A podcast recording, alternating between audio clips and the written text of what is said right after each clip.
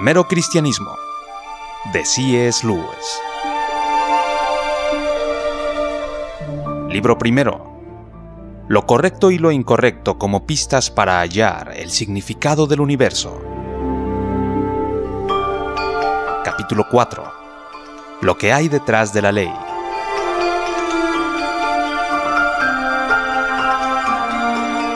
Permítasenos un resumen de lo que hasta ahora hemos dicho. En el caso de las piedras y los árboles y las cosas semejantes, lo que llamamos leyes de la naturaleza puede que no sea sino una manera de hablar.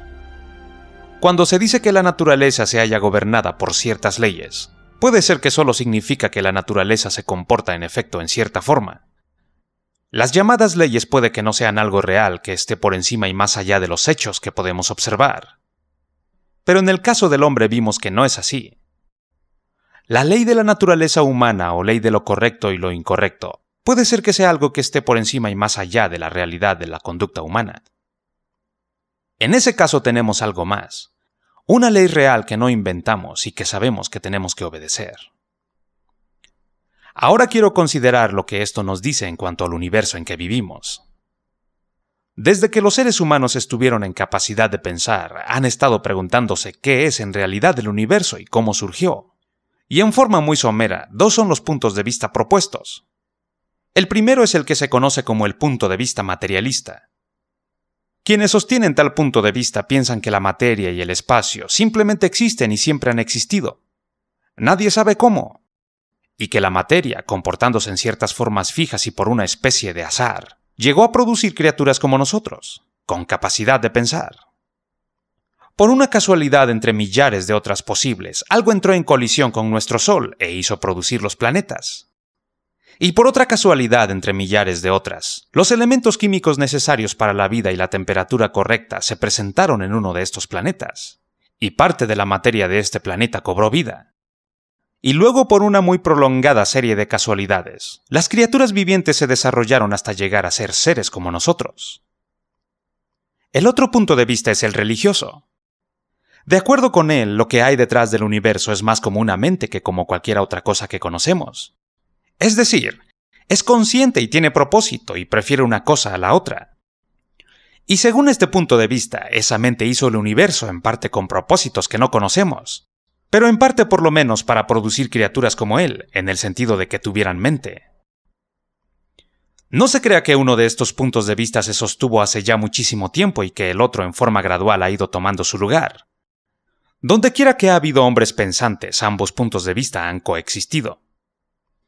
Y tengas en cuenta esto. No se puede determinar cuál de los dos puntos de vista sea el correcto recurriendo a la ciencia en su sentido ordinario. La ciencia trabaja por medio de experimentos. Observa cómo se comportan las cosas. Toda declaración científica a la larga, por complicada que parezca, en realidad significa más o menos esto. Dirigí el telescopio a tal y tal parte del espacio a las 2.20 am el 15 de enero y vi tal y tal cosa. O puse parte de esta materia en una vasija y la calenté a tal y tal temperatura y el resultado fue tal y tal. No se crea que estoy diciendo nada en contra de la ciencia, solo estoy apuntando en qué consiste su trabajo. Y mientras más científico sea el hombre, creo yo, más de acuerdo con nosotros estará en cuanto a la forma en que trabaja la ciencia. Trabajo muy útil y necesario. Pero el por qué las cosas existen y si hay algo detrás de las cosas que la ciencia observa, algo que es de una clase diferente, no es un asunto científico. Si es que existe algo detrás, o bien permanecerá por completo desconocido para los hombres, o bien se dará a conocer en alguna forma diferente. La afirmación de que existe ese algo y de la que no existe son declaraciones que la ciencia no puede hacer. Y los verdaderos científicos por lo general no las hacen. Por lo general son los novelistas y los periodistas populares los que captando aquí y allá ciertos hechos científicos a medio cocinar, se atreven a hacer afirmaciones en uno u otro sentido. Después de todo es lógico. Supongamos que la ciencia llegue a perfeccionarse tanto que conozca cada una de las cosas de todo el universo. No es claro que interrogantes tales como ¿por qué hay un universo? ¿Por qué se comporta tal como lo vemos? ¿Tiene esto algún significado? ¿Quedarán siendo como son? ¿Simples interrogantes? Sería esta una posición por completo desalentadora si no fuera por esto. Existe una cosa y solamente una en todo el universo de la que sabemos más que lo que podemos aprender por observación externa. Y esa cosa es el hombre. no es solamente que observemos a los hombres, es que somos hombres. En este caso tenemos, por decirlo así, información interna. Sabemos de lo que se trata. Y es por ello que sabemos que los hombres se hallan bajo una ley moral que no hicieron ellos, que no pueden ignorar así traten de hacerlo y que saben que tienen que obedecer. Nótese el punto siguiente. Cualquiera que estudie al hombre desde afuera, tal como estudiamos la electricidad o los repollos, sin conocer nuestro lenguaje y por lo tanto sin ser capaz de llegar al conocimiento interior de lo que somos los hombres, nunca llegará a tener la más mínima evidencia de que tuviéramos esta ley moral. ¿Cómo podría tenerla? Por su observación solo podría llegar a conocer lo que hacemos, y la ley moral tiene que ver con lo que deberíamos hacer. En la misma forma, si hubiera algo que estuviera por encima y más allá de los hechos observados en el caso de las rocas o del tiempo ambiental, nosotros al observarlo desde afuera nunca podríamos esperar descubrirlo. La posición del asunto entonces es algo así. Deseamos saber si el universo simplemente llegó a ser lo que es sin más ni más, o si hay un poder detrás de él que lo hace ser lo que es. Como tal poder si es que existe, no sería ninguno de los hechos observados, sino una realidad que hizo que tales hechos tuvieran lugar. Ninguna mera observación de los hechos lo podría hallar. Solo existe un caso en el cual podríamos saber si existe algo más, nuestro propio caso. Y en ese caso hallamos que sí. O poniéndolo en otra forma completamente distinta, si hubo un poder controlador fuera del universo, no se nos podría mostrar como uno de los hechos del universo en la misma manera que el arquitecto de una casa podría ser una pared, unos escalones o la chimenea de esa casa. La única forma en la cual podríamos esperar que se nos mostrara sería dentro de nosotros mismos como una influencia o como un mandato a comportarnos en cierta forma. Y esto es justamente lo que hallamos dentro de nosotros. ¿No debería despertar esto sospechas en nosotros? En el único caso donde podríamos esperar conseguir una respuesta, la respuesta es sí. Y en todos los demás casos donde no se logra una respuesta, vemos por qué no. Supongamos que alguien nos pregunta, cuando veo a un hombre en uniforme azul que deja sobres en cada casa, ¿por qué supongo que tales sobres contienen cartas? Nuestra respuesta sería, porque cuantas veces este mismo hombre deja para nosotros sobres semejantes, encuentro que contienen cartas. Y si se objetara, pero es que nunca has visto las cartas que supones que los demás están recibiendo. Contestaríamos. Por supuesto que no, y no las esperábamos ver porque no estaban dirigidas a nosotros. Explico los sobres que no se me permiten abrir por medio de los sobres que sí se me permiten abrir. Lo mismo ocurre con esta pregunta. El único paquete que se me permite abrir es el hombre.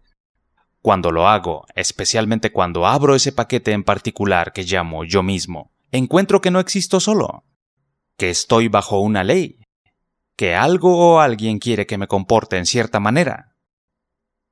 No creo, por supuesto, que si pudiera meterme dentro de una piedra o un árbol descubriera exactamente la misma cosa, del mismo modo que no creo que todas las demás gentes de la calle reciban las mismas cartas que yo. Esperaría, por ejemplo, descubrir que la piedra tiene que obedecer la ley de la gravedad, que mientras que el remitente de la carta simplemente me dice que obedezca la ley de mi naturaleza humana, él compele a la piedra a que obedezca las leyes de su naturaleza de piedra. Pero esperaría encontrar que habría, por así decirlo, un remitente de ambas cartas en ambos casos, un poder detrás de los hechos, un director, un guía. No pienses que voy más deprisa de lo que en realidad lo hago. No estoy ni siquiera a mil kilómetros del Dios de la teología cristiana.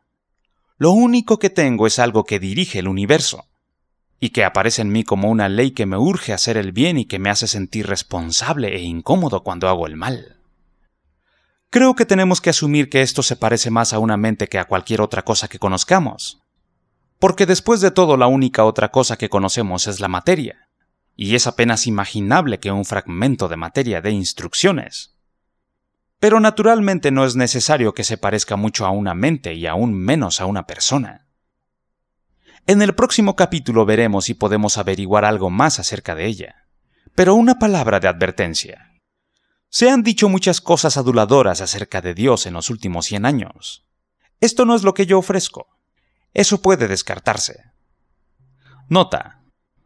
Con el objeto de que esta sección fuese lo más breve posible cuando fue emitida por la radio, Solo mencioné el punto de vista materialista y el punto de vista religioso.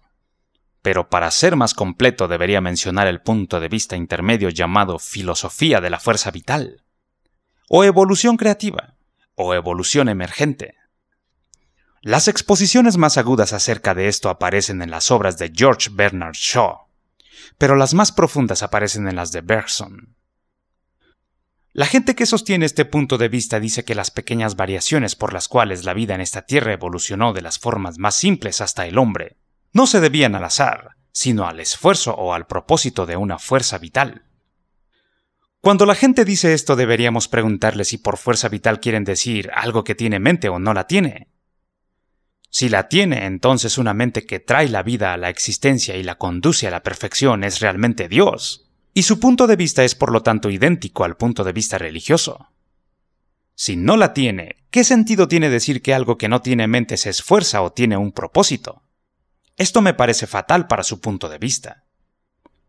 Una de las razones por las cuales la gente encuentra tan atractiva la idea de la evolución creativa es que le da a uno parte del consuelo emocional de creer en Dios y lo exime de las consecuencias menos agradables. Cuando te sientes bien y brilla el sol y no quieres creer que todo el universo es una simple danza mecánica de átomos, es agradable pensar en esta gran fuerza misteriosa que se despliega a lo largo de los siglos y que te transporta en la cresta de la ola. Si por otro lado quieres hacer algo que no está muy bien, la fuerza vital, ya que es una fuerza ciega, sin moral y sin mente, jamás intervendrá en nosotros como ese molesto Dios del cual nos enseñaron cuando éramos pequeños. La fuerza vital es una especie de Dios domesticado. Puedes ponerlo en funcionamiento cuando quieras, pero no te molestará. Todas las emociones de una religión y ningún precio que pagar por ellas. ¿No es la fuerza vital el mayor logro de creencia deseada que el mundo ha visto hasta la fecha?